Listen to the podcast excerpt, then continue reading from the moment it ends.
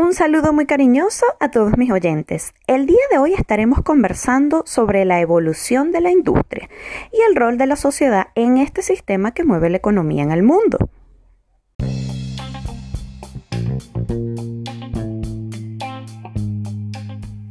En esta sección presentaremos datos interesantes, sencillos y fáciles, con los que derribaremos mitos de lo aburrido y agotador que resulta estudiar o resolver actividades de ciencias sociales.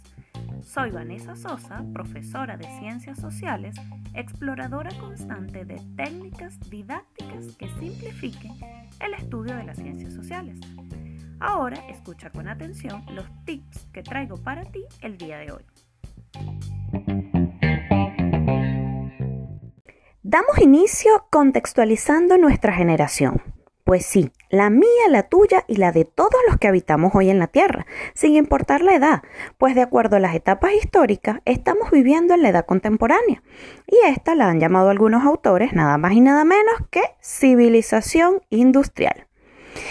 Y nos podemos preguntar, ¿a qué se debe toda esta industrialización?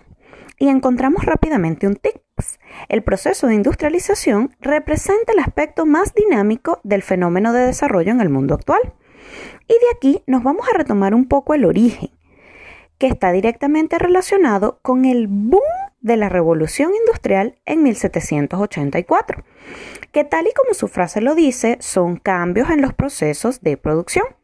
¿Sabías tú que la revolución industrial provocó transformaciones en diversos ámbitos, como por ejemplo el uso de la energía a vapor, en la organización de fábricas como sistemas determinados, en la estructura agraria con nuevas técnicas de cultivo, en el desplazamiento de la población rural con la ocupación de tierras, en la manufactura con la creación de telares mecánicos, además de varios efectos sobre la estructura social, institucional y política de la época.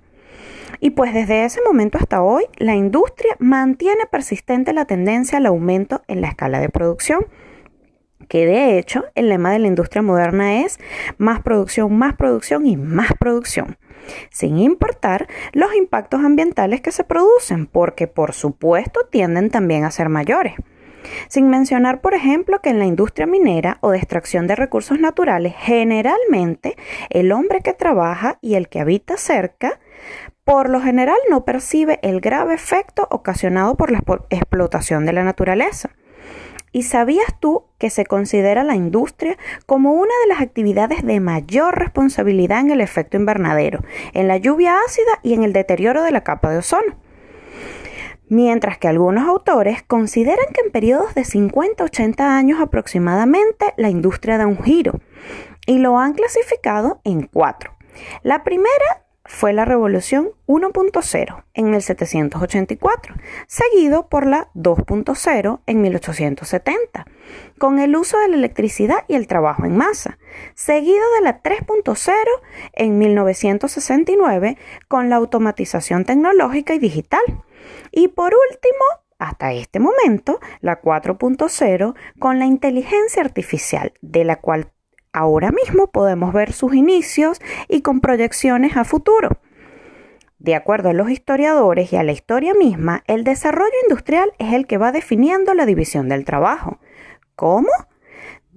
Todo mediante proceso. Es decir, poco a poco van naciendo esquemas que modificarán el modo de producción o trabajo, a raíz de la ruptura de sistemas económicos que van a quedar obsoletos. Por lo general, estos fenómenos suceden en un lugar y se extienden a nivel mundial. El ejemplo más cercano es el sistema capitalista en el que nos encontramos, que muestra cada día cómo los ciclos económicos y la revolución tecnológica acaban transformando toda la economía, desde el sector más primitivo hasta el más sofisticado de los servicios. Y de esta manera llegamos al final, concientizándonos en el momento histórico en el que vivimos, asistiendo a una integración y transformación de los mercados sin parangón alguno impulsados por una industria creciente con revolución digital en redes, que han afectado la actividad económica en el mundo entero.